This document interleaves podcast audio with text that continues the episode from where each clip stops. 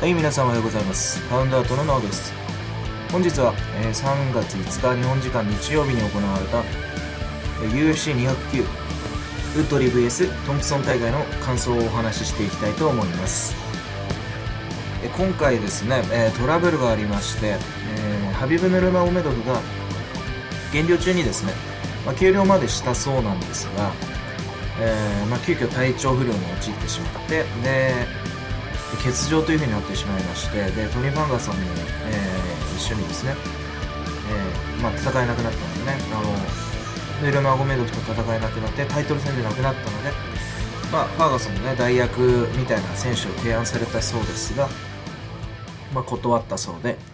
えー試合がなくなってしまいました。でですね、えーヌルマゴメドフに関しては あのーよく欠場しますね。まあ、ただ、まあ、本人は、うん、絶対に欠場したいわけではないので、ファイトマネー5000万円ぐらいですか？50万ドルぐらいだったっていうふうに聞いてるんですが、うん、まあ、それを、まあ、このために準備してね、そのファイトマネーを受け取れないというのも、まあ、かなりのリスクですし、うん、そういうことで、まあ、欠場したくないんでしょうが、まあ、体調不良ということでね、まあ、病院に担ぎ込まれたそうなんで、しょうがないでしょう。まあ、ただ、AKA ですね、所属しているアメリカンキックボクシングアカデミーですが、そ、その所属選手の欠場はなかなか多いですね。まあ、ダニエル・コーミエですとか、うん、あとは、ケイン・ベラスケスとかですね、長期欠場もしますし、よく、まあ、試合が決まってからね、えーキャンセルっていうこともよくあるんで、まあ、これは多分、まあ、減量とか、あるいは試合に向けての準備の、まあ、メソッドみたいなのが、環境みたいなのがあまり良くないんじゃないかなというふうに思います。うん。あの、トータルしてね、欠場者が多いということはそういうふうに見なされてもしょうがないと。まあ、プロスポーツなんでね、そういうことになってきますが、えとりあえずはですね、えー、ヌルマゴメドフが心配だということ。うん。えーでですね、まあ、できれば早めに再戦組まれてほしいですよね。あの、ぜひ、ヌルマゴメドフ VS ファーガソン見たいので。うん、そういうふうに望んでます。で、すいません、冒頭で言い忘れたんですが、この MMA ラジオの、えーチャンネルですね、パウンドアウトのチャンネルは、まあ、YouTube の皆さんですとか、えーポッドキャストの皆さん、あるいはブログでね、そのまま音声で再生してるくださる方いらっしゃると思うんですが、先日 YouTube にこの予想ですね、UFC209 の予想をアップしたところ、何分から、えー何試合の話、えー誰々の試合を話すかっていうのを、まあ、記載してほしいっていうふうに、えー書いてくださってて、あまあ僕もね、そっちの方がいいなと思ってですね、え今回からね、そのようにいたします。これから、えメモしながらですね、収録したいと思います。うん、もうちょっと便利に 聞いてくださればいいかなと思います。うん、で、まあ昨今のニュースに関しては、えこれからちょっと軽く触れますね。一つだけ、ビスピン VS、え GSP が決まったことですね。これに関して、え軽く触れますが、まあ、感想から聞きたい方は、え時間明記しておきましたので飛ばしてくださっちゃって全然大丈夫です。えでですね、マイケル・ビスピンが、え現在ミドル級の王者なんですが、ルーク・ロックホールドに、えー王座、え挑戦してから、え獲得してからですね、その後に、えーダン・ヘンダーソンと戦ったんですが、まあ、ロメロの対戦相手の名前も出てましたが、とうとう GSP 戦が決まっちゃいましたね。ジョルジュ・サンピエールですね。えー確か2013年に 試合したのが最後でしたっけ？うん。それで、そのウェルター級の王者だったジョルジュ・サンピエールが、まあ、数年ぶりに復帰して、ミドル級にね、そのままダイレクト、えーチャレンジと、タイトルショットとなってますが、まあ、これに関してはね、賛否どころか、まあ、批判の声が多いかなという印象です。まあ、それもそうですよね。ミドル級にコンテンダーが非常に多いので、ロメロですとか、ワイドマン、ジャカレー、うん、武蔵、うん、こういった面々ですね、えー非常に突っかえているので、ここでジョルジュ・サンピエール挑戦かというね、うん、まあ、競技性、うん、競技ということを考えるなら、最強を決めるという、えー競技を前提にするなら若干、まあ、それには逸れてるかなというふうに僕も思います。うん、ただ、まあ、今、経営が火の車だそうなんで、火の車だそうっていうか、まあ、このビッグマッチ、異常なビッグマッチ路線と、コストカットの路線を見てると、まあ、しょう、うん、そうなんでしょうね。うん、あまりに高いコストを払って、リスクを払って、で、えー、UFC ズファから買収したのでしょう。まあ一過性のものだといいんですがそうじゃないと嫌ですよね、これも長くならないようにしときます。こんぐらいにしときます。一応ですね、えー、まあオッズだけ、えー、ビスピンと GSP のオッズだけ触れておくとえーまあ、オープンは、えー、ビスピンがアンダードックだったそうです。GSP がフェイバリットでね。僕はさすがにこれ実績ですとか、まあ、体重差考えてもビスピンを予想するのが妥当なんじゃないかなと思うので、まあ、アンダードックのうちにねビスピンにベットするのもいいんじゃないかなというふうに思います、うん、おすすめだと思います。僕はまだ決めてないんですが。はい。では長くなりましたので、え、早速感想に行きましょう、え、第1試合。アルバート・モラレス VS、えー、アンドレス・カメタス選手ですね。この試合は戦前ですね、僕が、えー、スーカメタスの身長があまり高くないんじゃないかなというふうに言ったんですが、うん、まあ、同程度よりもちょっとちっちゃいぐらいで、そんなにちっちゃくはなかったですね。うん。なので、えー、僕が思ったほど、まあ、リーチ差が、フィジカル差が出てですね、モラレスの方が、まあ、リーチが長くて、えー、打撃で、まあ、徐々に優位を取るだろうという予想だったんですが、まあ、スーカメタス、そこまでリーチ短くなかったので、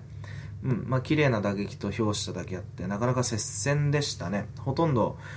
えー、ドローとも言える判定、えー、だと言ってもですね、過言ではなくて、えー、判定はスプリットディシジョンで、え、アルバート・モラレスが判定で勝利してます。うん、大体、まあえ、ストライキングマッチになったんですが、うん、まあ、テイクダウン能力ですとか、あと、グラウンドの能力とかも、うん、大体拮抗してましたね、スタンディングもそうですし。ただし、まあ、グラウンドに関してはやっぱりモラレスだったんじゃないですかね。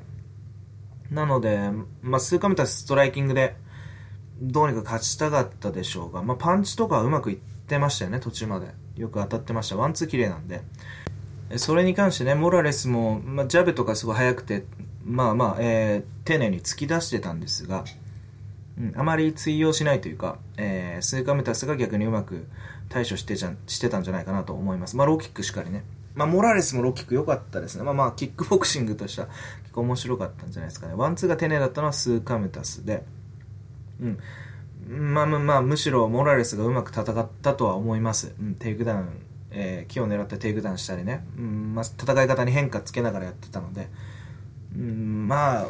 そうですね。難しい勝負でした。まあ、この2人がどうこうってわけじゃないんですが、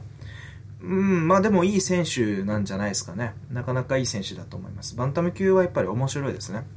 レベルがすごい高くて。こんぐらいでしょうかね。え、続いてはですね、第2試合ですね。ライトヘビー級のタイソン・ペドロ VS ポール・クレイグ選手。で、この試合はですね、えーえー、両者グラップラーでですね、えー、でで、クレイグ選手がどっちかというとテイクダウンしたがってたんですが、まあ、ペドロ選手も、えー、クリンチ強いですから、えー、グラップラーですからね、つら強いので、まあ、この、えー、ポール・クレイグ選手のクリンチを弾き返して、まあパンえー、普通にですね、えー、ペドロ選手が放ったパンチににクレイグ選手が被弾して、でそのまま、えー、倒れた相手に、えー、ペドロ選手がグラウンドを追いかけて、そのままうん、殴ってって、え肘打ちでね、レフェリーが止めたという1ラウンドで KO した勝利になります。うん。で、この試合見てやっぱり思ったのは、うん、クレイグ選手やっぱりあまり強くないと,、うん、というか、打撃のディフェンス非常に悪いですね。デビュー前から、それは、まあ、えー、僕ブログでも、パウンド後のブログでも指摘してたんですが、まあ、顎顎が上がってて、うん、あの、被弾、めちゃくちゃしやすいようなうん、タイプだなとは思ってたんですが、まあ、クリンチも悪くなかったですけど、ペドロみたいに強いクリンチャーとやったら、まあ、自分のゲーム作れなかったらね、きつかったんじゃないかなと思います。というのも、クレイグ確かにクリンチ強いんですが、うん、あのー、ローカル戦績レベルでもかなり時間がかかってたんですよ。しつこくテイクダウン狙っていくタイプで、めちゃくちゃクリンチ強いかって言ったらそうじゃないんで、これ、UFC レベルになってくると、ここでクリンチ弾かれたらやっぱり打撃で戦っていかないとクリンチ生きないので、うん、このレベルだときついんじゃないかなという感じです。うん、で、ペドロは、まあ良かったですね。うん。まあまあ、毎回いいパフォーマンス見せてるんで、すごい、今んとこうまくいってますよね。まあ、打撃は今回あのクレイグがあんまり良くなかったのでうまく勝てましたがまあもともとはグラップラーだというふうに思ってるのでグラップリングで今後ねどういうふうにあと組み立てていくのかっていうのに注目ですね。まあライトヘビーもコンテンダーが少ないので、まあまあ、えー、期待してもいいんじゃないでしょうかね。はいそんな感じです。え続いてはヘビー級のマーク・ゴッドビア選手 VS、えー、ダニエル・スピッツ選手ですね、え、この試合ですね戦前僕がまあ、ストライカーであるゴッドビア選手に対して、えーまあ、スクランブラーというか、えー、クリンチからですね、えー、グラウンダーですね、グラウンドで攻めるスピッツ選手が、まあ、テイクダウンがありますしね、えー、うまくコントロールできるんじゃないかなと思ったんですが、うーん、まあ、結果ですね、基本的にはスピッツ選手がテイクダウン一切できずに、で、ゴッドビア選手の方が打撃いいですから、打撃で、まあ、いいように、えー、殴られて判定負けというふうになりました。えフルマークの判定で、えー、ゴッドビアが勝ったという勝利、えー、という試合ですね。うん、でですね、まあ、この試合、うん、あまりレベル高くなかったんじゃないかなというふうに思います。スピッツ選手も、えー、テイクダウンが武器だったら、ゴッドビア選手ぐらいだったら、まあ、バッチリテイクダウンしなきゃいけないんですが、いかんせん打撃ディフェンスが悪くてですね、打撃で組み立てられなかったら、やっぱりテイクダウンってできないんだなっていうふうに思った試合です。ゴドビア選手に関しては、うん、あのヘビー級ではまあそこまでめちゃくちゃ遅くはないんですが、うんまあ、スピッツ選手レベルのテイクダウンだったら回避できましたが今後やっぱりテイクダウンで、えー、例えばねあのディフェンスしながら戦うストライカーですからテイクダウンディフェンスしながら、まあ、カーチスブレイズとかだ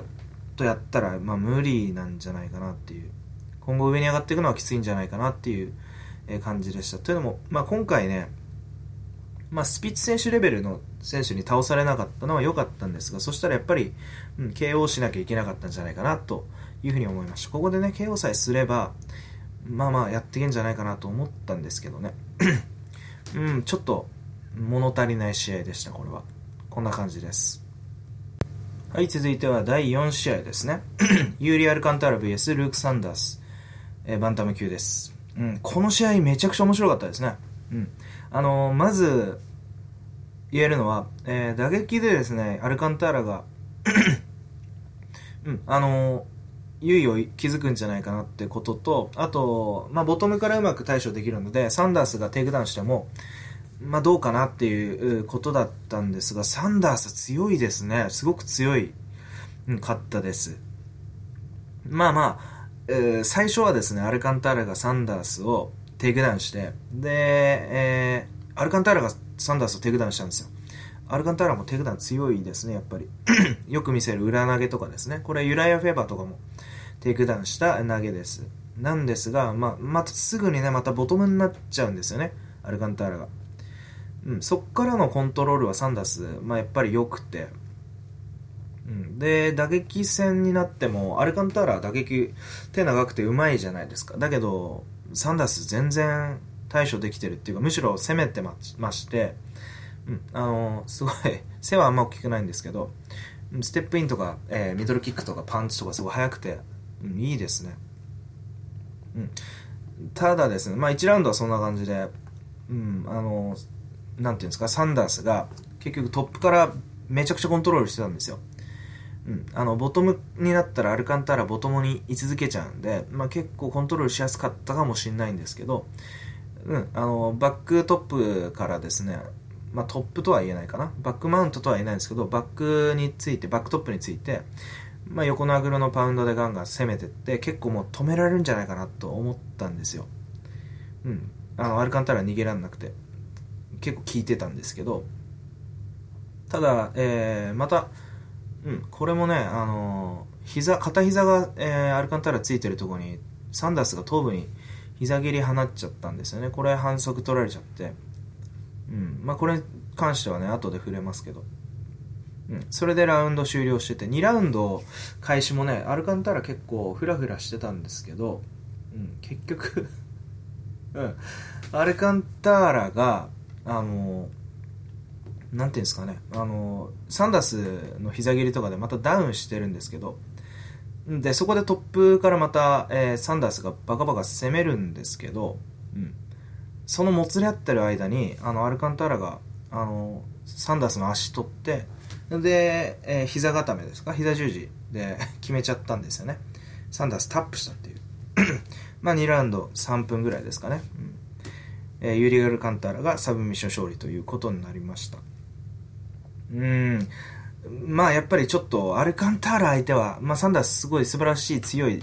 えー、プロスペクトでしたが、まあサンダース、うん、アルカンターラ相手だったらちょっと引き出しが違いましたね、実績ですとか。うん、もう少し老化に戦えてたら、うん、まあ、膝十字とかね、えー、対処しようがあったと思うので、あれさえ対処できればね、勝てたんじゃないかなと思うんですが、まあ、もったいなかったと思います。もう一つは、まあ、アルカンタラが、まあ、疲れても諦めなかった、動き続けたっていう点と、まあ、多少サンダースは疲れたと思うのが、うん、ポイントですかね。ただ、まあ、さっき言いましたけど、片膝ついてた時の膝切り、これイリーガルショットですが、これかなり効いてましたよね、アルカンターラ。まあ、そこから逆転したのも偉いという点が一つと、で、まあ、このイリーガルショット自体に対して2017年から、あの、ティム・ミーンズと、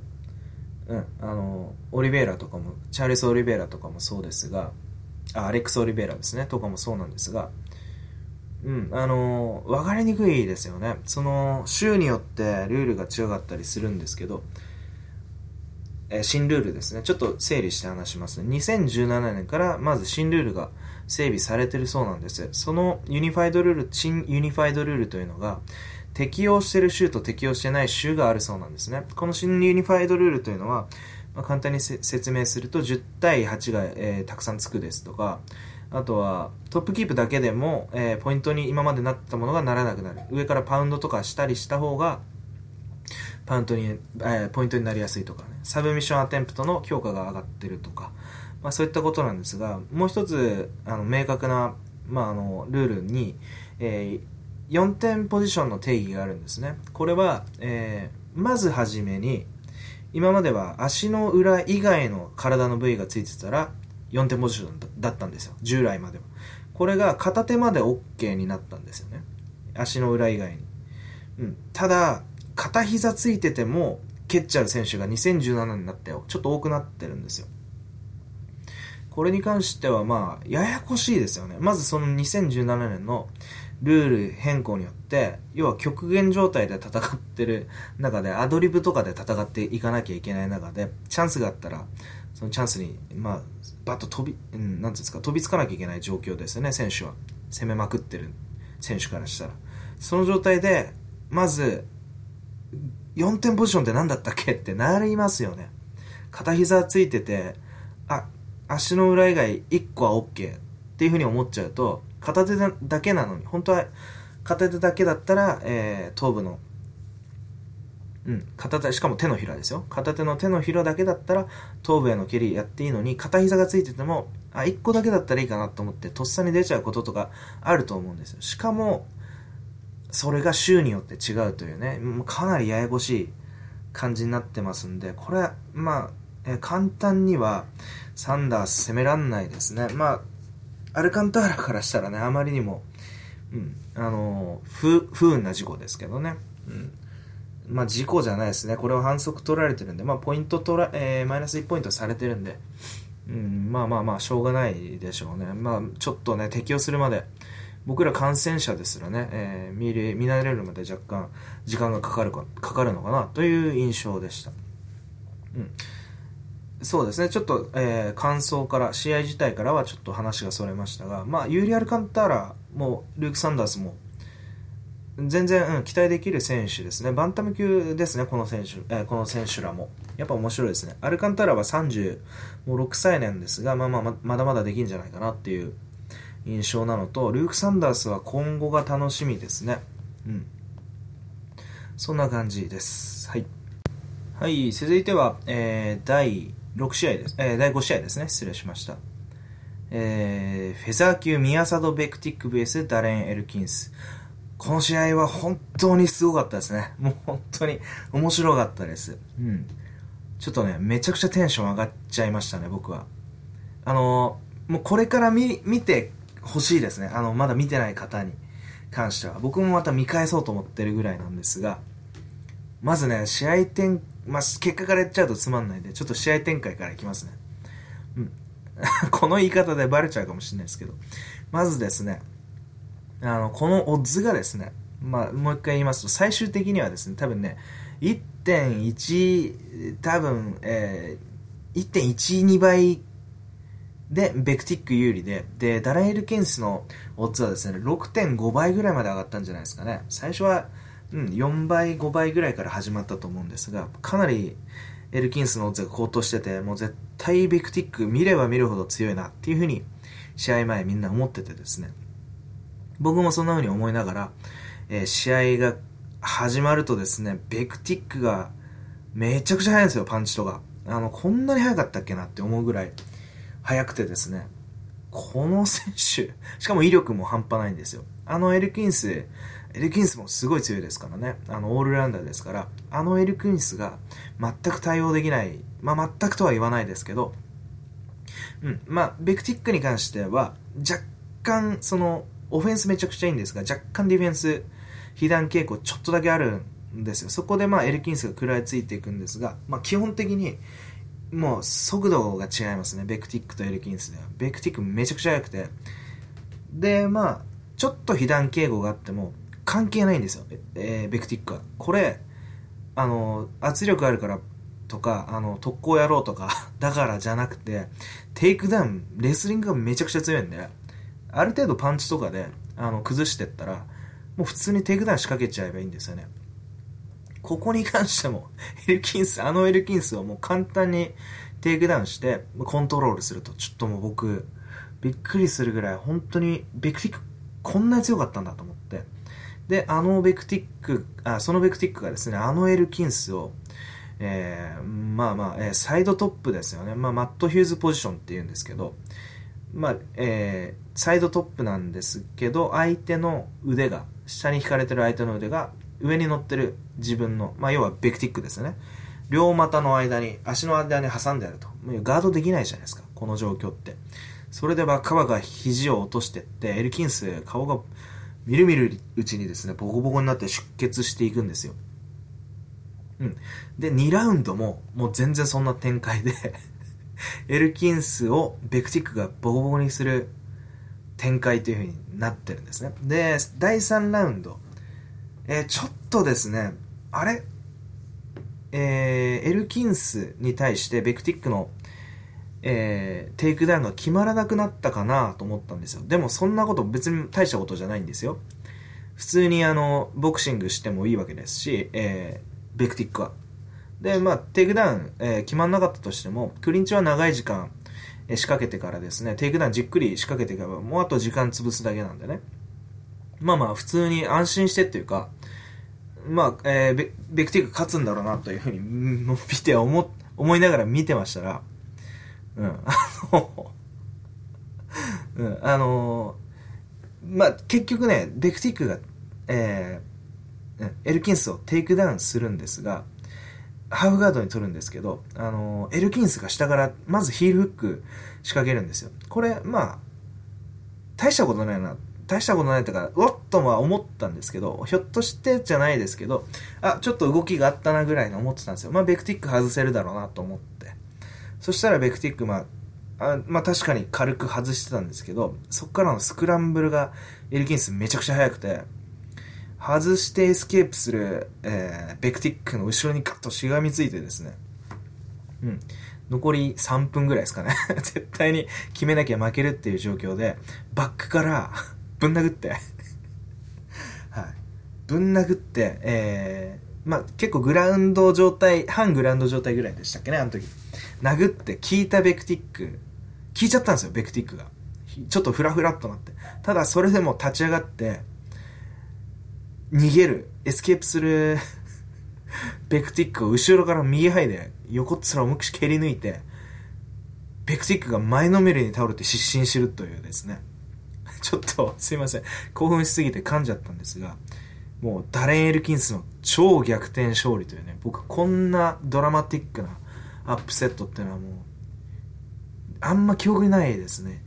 すっごい面白かったです。めちゃくちゃ感動しましたね。これ本当に、うん、見ていただきたいですね。今から言ってもしょうがないんですけど、僕の感想、結果知る前に見ていただきたいっていうのが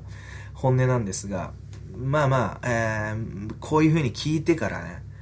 見ていただいても面白いんじゃないかなと思います。これ、本当に、あの、ツイッターとかでも、ヤシャボー選手が、石原ヤシャボー選手が、エルキンスの試合本当に感動したっていう風に言ってて、俺もこういう男になりたいみたいな感じのことをおっしゃってたんですよね。うん、まあその気持ちはわかりますね。まあ本当はね、こんなドラマティックな、え試合に技術分析なんて、もう野暮なんですけど、まあ僕も一応、あのブログのコンセプトなんでね、えー、一応しなきゃいけないんですけど、うん、まずは、うん、まあこれって100回やったらベクティックが何回勝つ試合だったのっていう話なんですが、まあそれも、まあ確かにベクティックがほとんど勝つんじゃないかなっていうふうには思うんですが、うん、でも やっぱりね、あの、結果ってなかなか、あの、なんていうんですかね、評価通りなんじゃないかなっていうのが僕の持論でして、うん。あの、確率論とかはあんま考えたくないんですよね、僕っていうのは。まあそういう、あの、なんていうんですかね、えー、主義なんです。イズムなんですよね、僕の予想スタイルが。で、エルキンスというのは、えー、やっぱり経験で勝ってた点が大きいですよね。すべての試合に対処法というのを一応持ってるんでしょうね。一応っていうか必ず持ってるんでしょうね。この選手は、まあ、えー、例えばベクティックに関しては今回、3ラウンドテイクダウン取れなくなったっていうのは一つポイントなんですよ。これはエルキンスが、えー、対応したのか、あるいは、えー、ベクティックの出力が落ちたのか、このどっちかなんですよね。うん、僕は、えー、まあ、細かい、めちゃくちゃ細かい専門技術、えー、例えばレスリングとか、まあ、ダブルレッグとか、えー、外してましたけど、そのダブルレッグの手の位置とか、そういう詳細な、えー、微細な、え、技術工房を見てですね、え、どうだった対応したかどうかっていうのは、さすがにそこまでは分かりかねるんですが、うん、とにかく対応したと、エルキンスが。ここがポイントなんですよね。うん、僕の、多分おそらくは、うん、あのーうん、まあまあ、えー、技術、細かい技術とか言っちゃいましたけど、うん、まあ多分ベクティック飛ばしすぎですね。うん。で、エルキンス相手に、えー、出力するのもかなり、えー、なんていうんですかね、えー、消耗したと。その上でエルキンスっていうのは、えー、ある程度トップとかキープされながら、えー、余力を残しながら戦ってたと。まあ、余力残しながらっていうか、諦めないように戦ってたってことですね。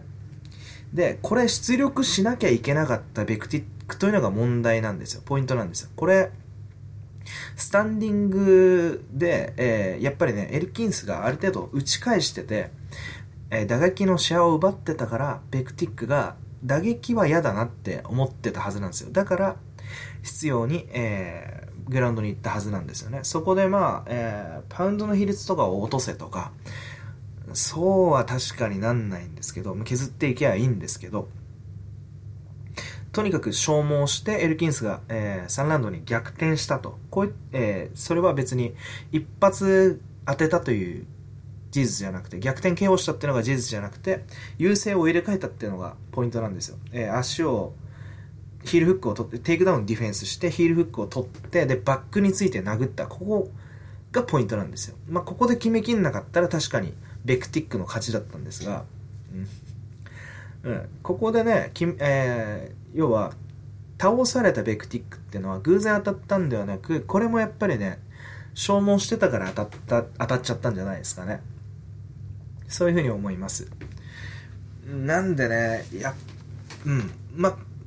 まあ、いろいろ言えますけどね、どの角度から言おうかな。えー、まあ、パウンドアートは一応ブックメーカーのシミュレーションブログなんで、ベクティックに関しては、オッズ下がりすぎですね、やっぱり。デルキンス、ダレン・エルキンスに関しては、オッズ上がりすぎです。こんなにオッズ開くような試合じゃなかったと。そういうふうに、えー、僕は評価してます。まあ、エルキンスに関しては今回面白い試合見せましたね、本当に。うん、これ、今年のアップセットオブザイヤーじゃないですか。そんぐらい、うん、面白い試合でした。逆大逆転ですね。うん、これ以上のお話は無用でしょう。ぜひ見てみてください。こんな感じですね。はい。はい続いては第6試合ヘビー級のマルティン・ティブラ、マルチン・ティブラバーサス、ルイス・エンリケ選手ですね。この選手、えー、この試合はですね、まあまあ戦前の予想通りといえば予想通りなんですが、あのルイス・エンリケがテイクダウンを仕掛けていくんですが、マルチン・ティブラ選手のテイクダウンディフェンスが良くて、うん、まあ1ラウンドこそね、えー、ルイス・エンリケがトップを取ったんですが、2、3ラウンドはきっちりマルティンティマルチン・ティブラがテイクダウンディフェンスをして、えー、打撃で勝ったと、まあ、そういった試合です。まあ一つ、ティブラいい選手ですね。まあエンリケも僕は悪くないと思いましたが、あの、ちょっと相手が悪かったというか相性が悪かったですね。うん、もう少しきっちりテイクダウンして、まあ、トップから削んなければ1ラウンドテイクダウンできたのに2ラウンドテイクダウンできないっていうのはちょっともったいなかったですね まあここが分岐点だとして勝敗のでティブラ選手に関しては、まあ、打撃やっぱいいのとテイクダウンディフェンスいいのはいいんですがテイクダウンディフェンスの良さ、まあ、倒されないっていうアビリティですよね。これも、うん、打撃で押し返せないと、まあ、要は簡単に組みつかれすぎなんですよね。要はテイクダウンをこらえてる時間が、クリンチでのこらえてる時間っていうのが長くて、うん。ここでテイクダウンディフェンスが強いから、相撲が強いから倒されなかったんですが、そもそも組まれなければ、うん、もっと楽に勝てたっていうね。ことなんですよ。なんで、まあ、ティブラ選手は、うん、あの、やっぱりエン、エンリケ選手よりテイクダウンがいい選手に当たっちゃうと、またクリンチに、うん、あの、クリンチの展開になっちゃうってことですよね。そこはあまりよろしくないので、もう少しね、アウトボクシングなりとかを見せてほしかったんですが、まあ、打撃めちゃくちゃいいんですよ。うん。すごく、あの、精度もいいですし、狙いもすごいいいんですが、ステップがもうちょっとあった方がいいのかなっていう、まあ、ただヘビー級でステップ踏むのも大変かなというふうにも思いますけどね。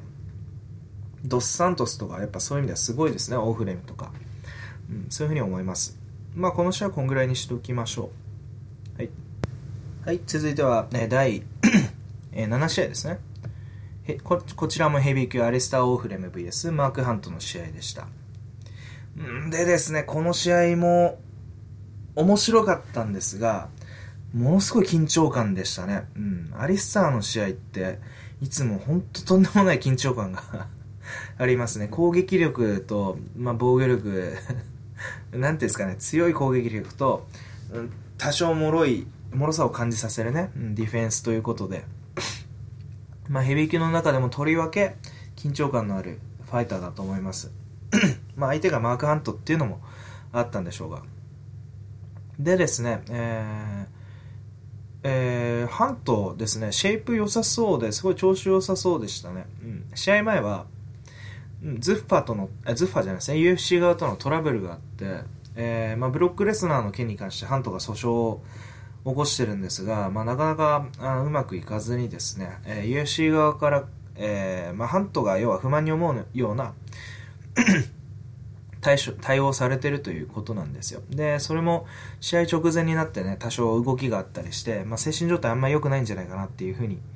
えー、思う中で、ちょうん、体の調子めちゃくちゃ良さそうでしたね。から動き切れてましたし、特に良かったのはローキックですね、ハント。むしろ、オーフレームのローの方が、キックの方がいいんじゃないかなと思ってたんですけど、ハント非常に良かったですね、ロー。まあ、ローがいいということは、オフオフレームが距離が長いですから、ジャブですとかね。まあ、キックも当然そうなんですが、で、まあ、ジャブとかよりも、えー、長い距離の打撃っていうのがこのローなんですよ。なので、ローで差し合えるっていうのはハントにとっては素晴らしい、まあいいとこで、えーえー、オーフレームとかもですね、なかなか厳しい展開だったんじゃないかなと思うんですけど、これ、なかなかね、一進一退だったんですよ。まあ基本的に距離で言えば、オーフレームがやっぱりいいですね。まあ関節蹴りなり、半島は、うん、そこまで当たんないんですが、あの、かわされるんですけど、ハントにはね。ハントただ全身を止められるんですよ。ハントバックステップしなきゃいけないんで、そのたんびに。また、えー、セットし直しというかね、プレッシャーかけ直しっていうことになるんで、そんなんでやっていきながらですね。でも途中でですね、ハントはやっぱり、それでもね、プレッシャーかける達人ですから、うん、あのうまく打撃をですね、えーまあ、かわしながらというよりも吸収しながらった方がというふうに言った方がね正しいのか分かんないですけどパンチとかもうまくポイントをずらしながら、えー前に出てってですねじじりじりですね、えー詰めてって距離を で、えー右フックとかですね、まあ、ストレートとかアッパーとかで結構オフレーム被弾してたんですようん、どっちかというと、まあ、手数で押し返すオフレームに対して、えー一発、えーいい打撃を与えてるのがハント。まあ、こういった展開だったんですよね。で、第2ラウンド以降から、えーハントちょっと蹴りがなくなったんですよね。というのも第1ラウンドからすでにすねから出血してて、うんまあ、これ実は試合後に言ったのは、すね折れてたらしいんですけど、まあ、不運ですよね。まあ、それは別にしょうがないんですよ。試合なんでね。うん。これはオーフレームの体が強かったってことなんですが。で、蹴りの出なかったハントに対、あー蹴りの出なくなったハントに対して、オーフレームが、まあ、多少戦いやすくなった感じで。うん。で、まあ、そうですね。ハントも疲れてきたんでしょうね。距離感が甘くなってきて、クリンチが増えたんですよね。うん。で、そこでですね、クリンチではさすがに、えー4つですね。4つでは、オフレームめちゃくちゃ強くてですね、膝蹴り、特に驚異的なのは膝蹴りですね。膝蹴りで、えー徐々にですね、ハントを、うん、あの、削ってった感じがあります。それでもまあ、ハント、肘打ちとかで入ってきたとこ、バッチリ当てて、で、オフレーム、まあ、えーフラフラしたりですね、下がったりもしてたんですが、うん、3ラウンドは、まあ、要は、そのクリンチからの膝ですよね。それがハントに当たったんですよ。それも、ボディにまあ2発ぐらい、えー膝蹴りした後に、えーまあ、肘打ちなり、えーを散らして、最終的に、えー顔面に膝を 2, 2, 2発入れてですね、ハントが前のめりに失神してしまったと。まあ、衝撃の KO 負けというね、ハント。うん、衝撃のアリスタ・オフレムの KO 勝ちという風になりました。これ、まあまあ、試合展開話しながらね、分析も話した、話したんですが、うん、ハント、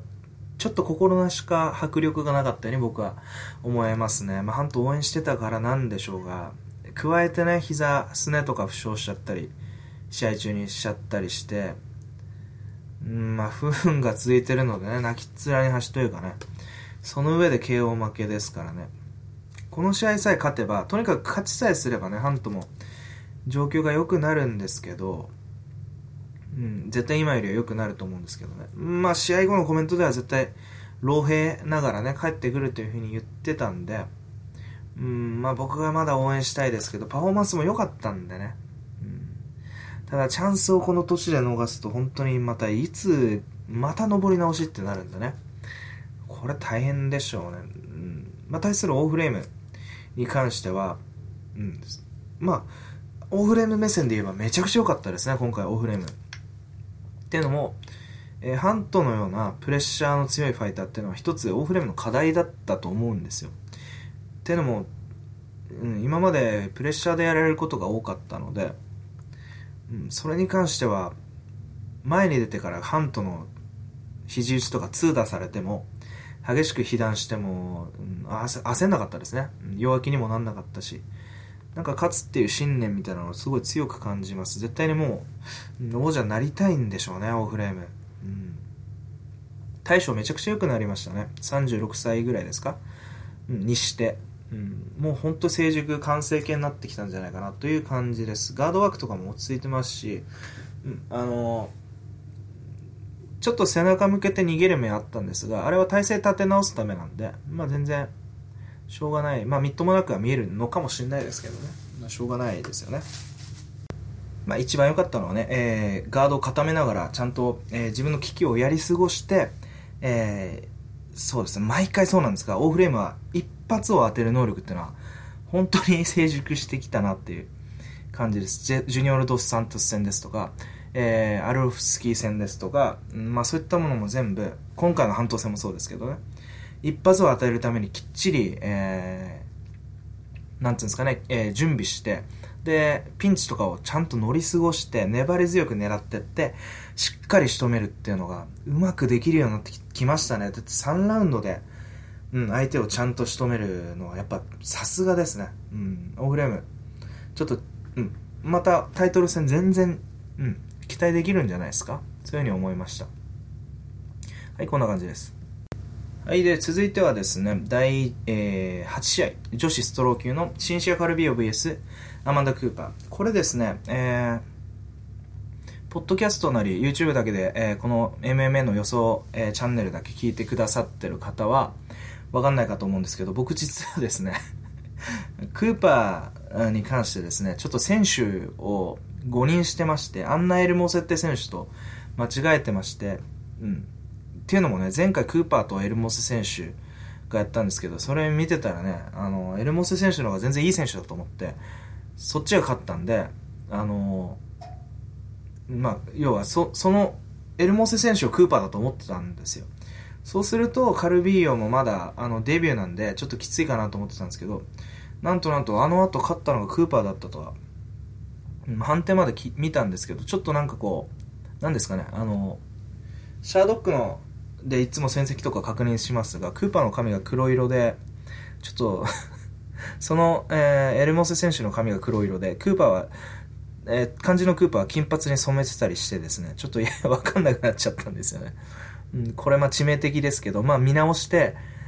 計量見直して、えー、ベットし直して、カルビーオにかなり大きくベットして、うん、絶対勝つだろうと思ったんですけど、うん、あの実際、まあ、カルビーオ選手がここまでグラウンドできるっていうのは、えー、多少予想外でしたが、まあえー、特にね、打撃で余裕で勝つと思ってたんですけど、カルビーオ選手、やっぱいい選手ですね。あの、組み立てやっぱめちゃくちゃいいですね。ゲームの。うん。特にいいのは、えー、ロー、インローとかの、えー、距離の組み立てと、あと、えー、トランジションですよね。あの、レベルチェンジっていうか、その、クリンチとかダブルレグとか、まあ、えー、まあ、要は技術体系ですね。レベルを切り替えるタイミングがめちゃくちゃいいの。いいこと、えー、いい点ですよね。また、あと、スクランブルとかもめちゃくちゃ強かったですよね。クーパーは柔術に関しては弱くないですから、うん、あれ、あ、あそこまで鮮やかに コントロールするとね、うん、素晴らしかったですね。うん。これは1ラウンドですね。え、1分で、あ、1分じゃないですね。3分ぐらいなんですけど、まあ、打撃戦から、まあ、ある程度、あの、シンシア・カルビオ、カルビオが、えー、様子見てやり合ったら、えー、さっとですね、ローキャッチしてテイクダウンしてって、でですね、えー、そこから、まあ、えー、クーパーが、えー、まあ、どうにか耐えながら、えー、カルビオをですね、あのテイクダウンしに、ダブルレッグですね、仕掛ける、あ、シングルレッグか、わかんないですけど、とにかく、組みついていくんですが、まあ、上からスプロールしてガブってでカルビーヨが。で、えー、アナコンダチョークを狙ってこうセットしてからですね締め落としに行くんですがそれに関して、まあ、クーパーがうまく対処したんですよ。どうにかこう返してで、えー、エスケープしたんですが、えカルビーヨがめちゃくちゃうまいスクランブルでスルッとこうクーパーの動きに合わせてバックトップ取って首決めましたね、チョークで。うん、タップしました。うん。こんな感じですね。女子ストロー級、まあ、カルビオいい選手出てきましたね。まあ、クーパーがそこまで良くないってのもあったんですが、女子のニューカマーは確実にレベル上がってんじゃないかなっていうふうに思わせます。うん。だから既存の選手たち、うん、まだ創世期って言っても、成長過渡期と言っても過言ではないですから、どんどん代謝していくんじゃないかなうん、特には アップセットとかね、よく起こるのかもしれないなというふうにも思います。そんな感じですね。ちょっとカルビオ選手、えー、注目してみたいと思います。はい、続いては第9試合ミドル級ラシャド・エヴァンス VS ダニエル・ケリー選手、ダン・ケリー選手ですね。うん、この試合はエヴァンスがミドル級から、あすいません、えー、ヘビライトヘビー級からね、ミドル級に下げて、階級を下げて、えー、臨んだ試合なんですが、もともとミドル級で戦ってるダン・ケリー選手より全然ちっちゃかったですね。これはびっくりしました。エヴァンス、なかなかきつい階級で戦ってたんだなっていうことも感じたんですね。で、この試合に関してはね、あの、えー、終始打撃戦になりました。打撃戦になったんですが、なんと打撃戦を制したのはダニエル・ケリーでしたね。ね判定2対1ですね。これに関しては、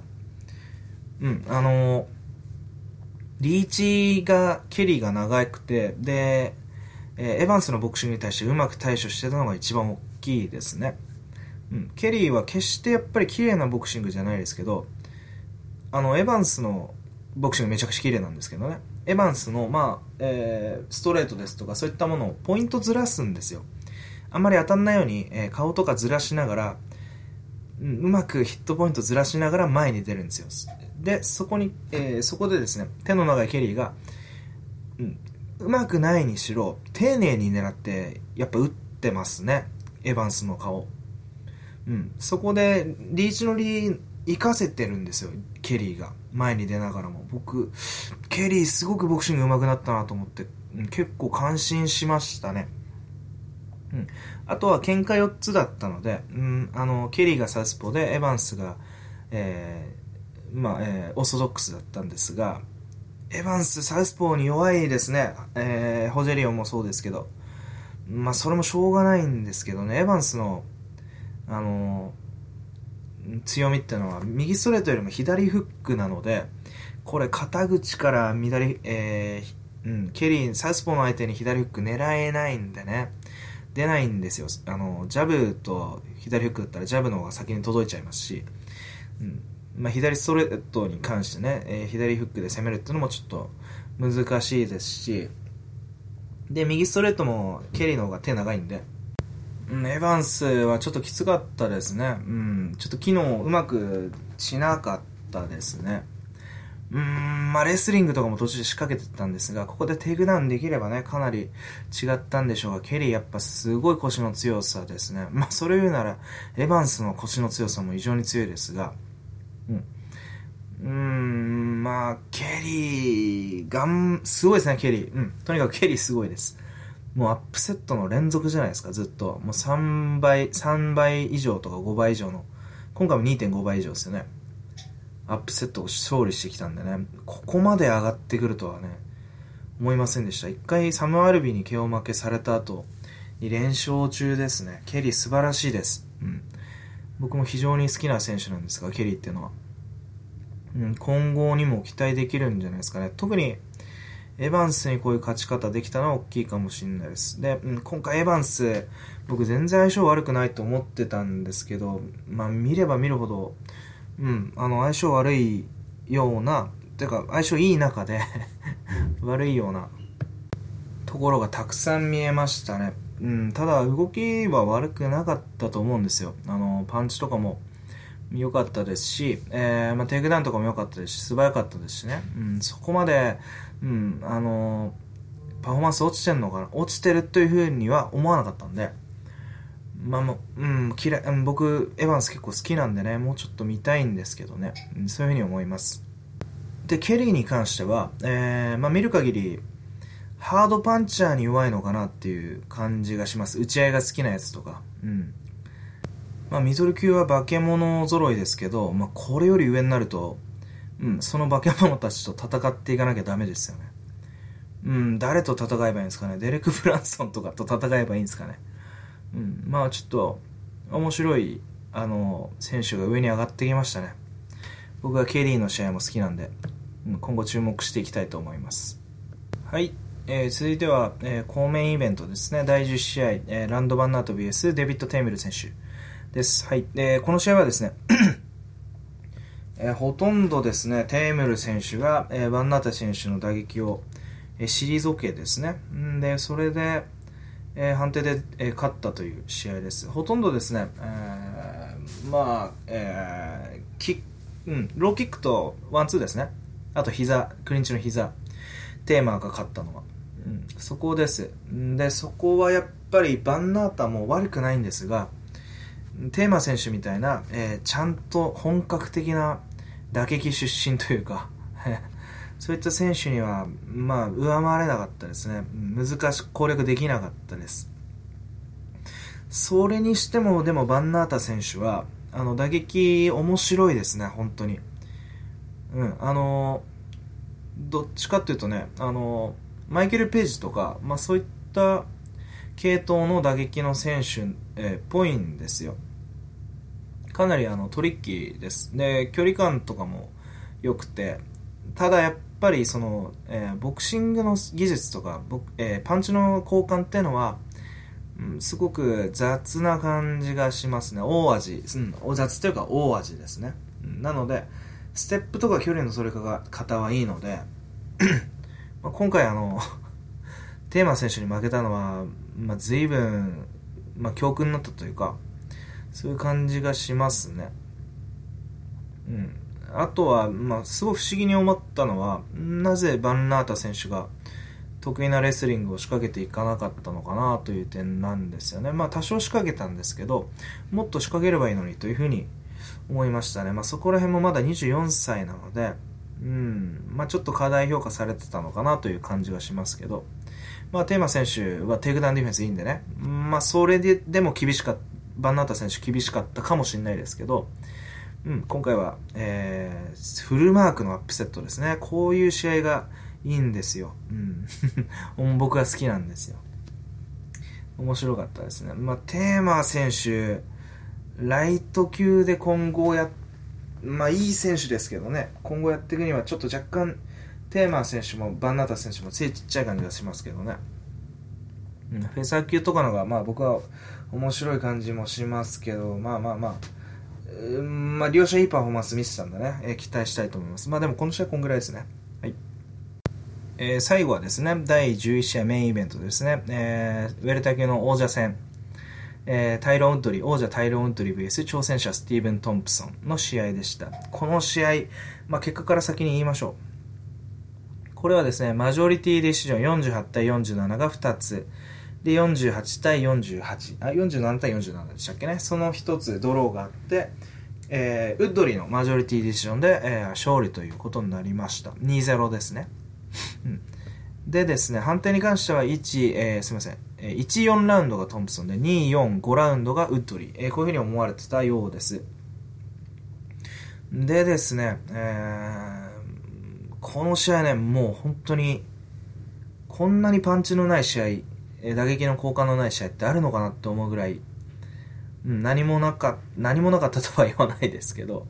うん、本当に動きの少ない試合でしたね。トンプソンがやっぱり、えー、手を出さないで、まあ、要は右を絶対に、えー、食らわない、えー、ウッドリーの右ですね。強い右ですね。ビッグヒットを絶対に食らわない位置を、保持しながら戦う。まあ、これが大前提にあって、ウッドリーは右当てようとしてますから、うん、ここの要は、あの、居合みたいな勝負になってるんですよね。チェスみたいな うん。で、トンプソンがそうなるとやっぱ、うん、まあ、ディフェンス優先はいいんですが、攻撃もやっぱり、えー、効果的にできなかったですよね。うん。それで、まあ、攻撃、攻撃が効果的にできない場合、ウッドリーが今度防御に、防御に割く、え、割合というのをですね、オフェンスに意識を避けますから、ここで形勢逆転するかと思いきや、ウッドリーもやっぱり慎重でですね、うん、まあ、どっちも、ものすごい緊張感なんですけど、何もなくて、めちゃくちゃ疲れる試合だったんですよね。1ラウンドとか2ラウンドとか何やったかって、例えば1ラウンドスティーブン・トンプソンで2ラウンドタイラー・ウッドリーって言いますけど、別段大したことはなかったような気もしますけどね。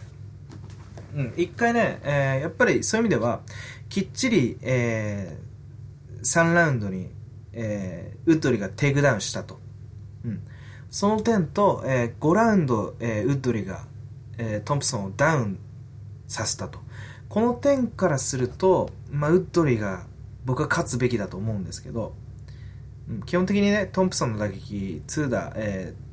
たくさん被弾したわけではないのでね、ミドルキックとかを放ったり、ガードの上からハイキック放ったりとか、そういったことが多かったんで、まあ、トンプソンはサイドキックとかで攻めてたんですが、うん、まあ、戦前僕はウッドリーがトンプソンの攻撃で怖いものはないって言ったんですが、まあ、そんな感じになったんじゃないかなとは自分では思ってるんですけどね。ただ、トンプソン、やっぱり挑戦者ですし、いい攻撃、オフェンス持ってるんで、もうちょっと攻められたんじゃないかなと思います。これは前回の試合の方が面白かったですね。うん、まあまあ、でもしょうがないですよね。うん、うん2戦目、互いに2戦目ですし絶対勝ちたいっていう気持ちで 試合してるんでしょうから、まあこういう試合になるのはしょうがない、うん、しょうがないとは言わないですけど、まあこういう試合にもなるでしょう。競技ですしね。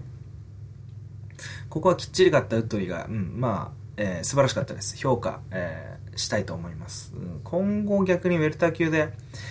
ジョルジュ・サンピエールが挑戦しちゃいますから、まあ、マイヤーとかがウッドリーに挑戦した方がいいと思うんですけど、マイヤーは、なぜですかね、ホルヘ・マスビラルとやらされるんですよね、マイヤーは。これもきついですよね、両者。残酷なマッチメイクだなと思いますけど、まあ僕は一足先にマイヤーを挑戦させてあげたいんですけどね。まあそうはいかないみたいです。なので、うん、タイロン・タイロンウッドリが、え、防衛ということになりました。スティーブン・トンプソンはちょっと、まあ、しょうがないです。もう一回やり直して。で、まあ、王座が入れ替わったら、入れ替わった瞬間、誰かしら入れ替わった瞬間に、え、挑戦者の最有力候補として、ですぐに再浮上しそうですが、ウッドリーとの3戦目は正直見たくないのと、うん、1戦目の方が面白かったし、まあ、うえー、まあ、今回はね、えー、テイクダウンとダウン取ったっていう意味でね、ウッドリーがある程度はちゃんと勝ったので、まあ、実際は判定なんてメディアスコアとか5対6でちょっとトンプソンが多いぐらいなんですよ。それでも、えー、残りの8とかがドローだったんで、まあ本当はドローみたいなもんなんですけどね。まあ僕は勝負ではウッドレの勝ちでもいいんじゃないかなというふうに思ってますので、うん。まあこんな感じですけどね。はい、ということでね、えー、今回の大会は、まあ僕応援してるハントと、まあ状況が難しいっていうのもあってね、応援してたのと、あと、特にはスティーブン・トンプソンとタイロン・トリーの、もう緊張感だらけの、もう渋い渋い戦いを見せられて、かなり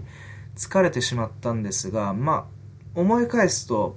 いえー、アルカンターロとベクティックベクティックじゃないな。これはエルキンスというべきですよね。アルカンターラとエルキンス。まあ、オフレームも良かったです。うん。彼らのね、素晴らしいパフォーマンスを見れたので、素晴らしい大会だったのですが、まあまあ、最後にね、スカッと、ウッドリが KO 勝ちなりね、してくれるのか、あるいはトンプソンが綺麗にこう、アウトボクシングしてくれるとか、まあ、そういう試合が見たかったんですが、まあまあ、こういう試合もあるでしょう。うん、ちょっと疲れちゃいましたね。これでと、ヌルマゴメドフとファーガソンなんかやってたら、もう、魂が口から出ちゃうというねそんな感じにも思えるので、うん、まあまあ満足、やっぱり、よし、面白いですね。満足した試合でした。うん、ただもう一つ思うのは、うん、やっぱ、ツイッターでも話したんですが、マクレガーとネイトの試合とかっていうのは、やっぱり、面白いんですね。うん、同じママジョリティディシジョンでしたけど、うん、トンプソン・ウッドリルもやっぱちょっと、まあ、役者が違うって言ったら言い過ぎかな。だけど、やっぱり、それ、人気出る理由もわかりますよね。そういうふうに思います。うん。まあ、ちょっと、えー、最後に余談ついでなんですが、マクレガーなんか休んでてさ、みたいに言われてますけど、12月に試合してまだ3月なんで、全然休んでないんじゃないかなっていうふうに僕思うんですけどね。まあまあ人気者すぎてやんややんや言われるんでしょうね。うん、ちょっと天然っぽくていじられやすそうな感じもしますしね あとあのテイクダウンディフェンスがあまり良くなさそうなストライカーっていつもなんかチーズチャンピオンじゃないですけどなんか穴狙い目みたいに思われるんですよね。めちゃくちゃ強くても、うん、そういうのも面白いですけどね。まあ今後の UFC ちょっとビッグマッチ路線ばっかりでまあ、縮小気味というかねビスピンと GSP って確かうん、あの、面白そうですよ。面白そうなんですけど、めちゃくちゃ見たい試合かっていうと、これも、まあやってたらやっぱ見ちゃいますよ。GSP どうなんのかなって思うんで、ミドル級でビスピンとやったら話題性があるんでね。ただ見たところでそんなに面白い、まあ面白くなる可能性もありますけど、うん、競技性としてやっぱりね、ロマンとかね、そういったものが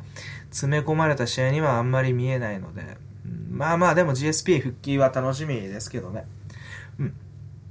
なので、まあこの、まあ一過性のものだと思ってね、頑張って僕らも 耐える、耐える、なんでファンが耐えなきゃいけないんだって話なんですけど、まあ見守ってですね、えー、競技志向になってくれることをね、うん、祈るばかりですね。まあっていうのも、うん、企業ってやっぱり市場に合わせて動きますから、市場に求められてたら当然ビッグマッチにしますよね。うん、それであのやっぱ売れなかったら競技路線にしますよね。競技路線が売れるんだったら、まあ、そもそも競技路線っていうのが売れないから競技路線って言われるのか分かんないですけど競技路線が売れるんだったら競技路線に、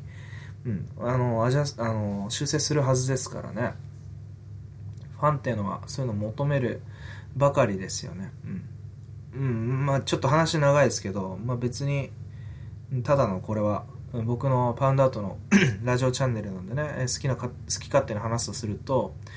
うんまあ、ちょっと話変わるんですけど雷神と UFC 比べないでっていう声をよく聞くんですけど比べていいんじゃないですかね MMA ですし同じ高田高田さんが UFC とは違う路線でって言うんですけど全然あの堀口恭司選手とかクルックシャーク選手とか参戦してますしバーチャック選手とか川尻選手とかで、UFC 帰りとか言ってますし、うん。なんていうんですかね。あの、世界一じゃないよとか、レベルが低いって言われるのが嫌だと思うんですよ。あの、雷神楽しく見てる方たちは。うん。でもそれって結局、世界一の興行じゃないっていうのが煩わしいってことですよね。そうやって言われるの嫌だってことは、世界一、雷神が世界一だったらそれを誇れるってことなんじゃないですかね。逆に言い返せば。それだったら僕らファンが、うん、雷神世界一にしてくれって望んだら、市場がそういうふうに望むんであれば、雷神、ね、そういう雷神、えー、の、えー、まあ、今 DSE かわかんないですけど、榊原社長がやってらっしゃる企業っていうのは、それが求め、それが市場で求められてるんであれば、それが視聴率に直結するんであれば、そういうふうに思うんじゃないんですか。うん、僕はでも、競技性に勝てる、エンターテインメントっていうのは今までなかったんじゃないかなっていうふうに思ってるんですけどね。まあわかんないですけど。うん。わかんない。僕みたいなそんな強く言ってもわかんないですけどね。うん。まあ最後にちょっと余談が入りましたが、またね、えー、来週ですね、えー、まあ今週と言うべきなのか、え、あのー、UFC があります。今度はファイトナイト106ですかね。この、えー、大会もですね、なかなか面白いのでちょっと告知しておきましょう、えー、このファイトナイト106は、えー、ブラジルでやる大会なんですが、えー、メインカードがですねビクトー・ベウフォート VS ケルビン・ガステラムですね、うん、でさらにですねコーメインイベントは、えー、我らが マウリシオ・ショーグン VS、えー、ジャン・ビランテですね。中堅のランカーです。あとは、えー、エジソン・バルボーザも出てきます、えー、対する相手がベニール・ダリウシと、うん。えー、その他ですね、フライ級ではレイボーグがですね、ジェシー・フォルマフォルミーガと戦いますし、女子ではベチ・コヘイアとマリオン・ルノ、バンタム級ですね。なかなかいいじゃないですか。うん。あとは、ウェルター級の、えー、再戦です。ティム・ミーンズ VS アレックス・オリベイラ。えー、またですね、ライト級にはですね、ライト級のプロスペクト、ケビン・ケビン・リーーとベテランの、えー、強い選手ト、フランシスコ・トリナウド。うん。こういった選手が出てきます。な、うん、結構いい試合が揃ってますね。さら、さらにね、あの、バンタム級プレリミカードで、ハニヤ・ヤーヤとジョー・ソト。これも地味にいいカードですね。ということでですね、まあ、ブラジル大会はいつもそうなんですが、なかなか豪華です。えー、なので、えー、またこれに関してもね、今週予想から上げていきたいと思います。その他、まあ、ブログでブログでも報告させていただきますが、今回のブックメーカーの別途の収支ですね。まあ、軽く言っておきますと、うん、今回はプラス5.45ユニットでした。うーん、まあ、えー、何ですか？あの、シンシア・カルビオ選手に、えー、9.32ユニット、9.3ユニットを別途した割にはちょっと、うん、まあ、勝ちがしょっぱい かなという。まあ、トータル18ユニットもユニベットしてますから、18ユニットって言ったらとんでもないあのパーセンテージなんで、まあ、5.4、まあ、負けなかっただけで十分なんですけどね、うん、十分いいんですけど、まあ、今回 妙な試合外してますね。ペドロ VS クレイグのオーバーですとか、あと、オーフレーム VS ハント。まあ、これはしょうがないにしろ。まあ、この2つ外したのは大きかったです。あと、ベクティックの試合に関しては、僕、利確って言ってたんですけど、これヘッジになってましたね。ちゃんと計算間違ってます。うん。計算間違ってて、いや、そもそもヘッジで、あの、利確できなくてヘッジになってたかと思うんですけど、まあ、ヘッジっていうか、損切りですよね。損切りになってたような感じがするんですけど、うーん、まあまあまあ、しょうがないですね。うん。まあ、もう少しエルケンスに入れとくべき、まあ、それは無理だな。うん、無理だったんで、逆に言えば、えー、これ、えー、リスクをヘッジできたの、えー、まあ、2ユニットぐらいですけどね、このリスクをヘッジできたのは、うん、まあ褒めたいかなというふうに思います。まあこんぐらいですね。えーではですね、えー散らかった感想、毎回散らかったね、えー感想ではありますが、えー空いた時間を見つけてですね、こういったふうに、え MMA のね、予想感想チャンネルというのをですね、収録していきますので、今後もよろしくお願いします。まあ、今後、え徐々にですね、僕としては、まあ、ある程度ね、番組前らしく、うん、クオリティっていうのを、え向上させていきたいんですかね。うん。まあ、それに関しては、えーゆっくり見守ってくださればなと思います。時間ができてくればね、うん。できなくもないかなっていうふうに思うんで、まあ、面白いチャンネル作りをしていきたいと思います。今後もぜひ聞いてみてください。では、えー UFC の、今週のですね、UFC ファイトナイト106の予想でお会いいたしましょう。ごきげんよう。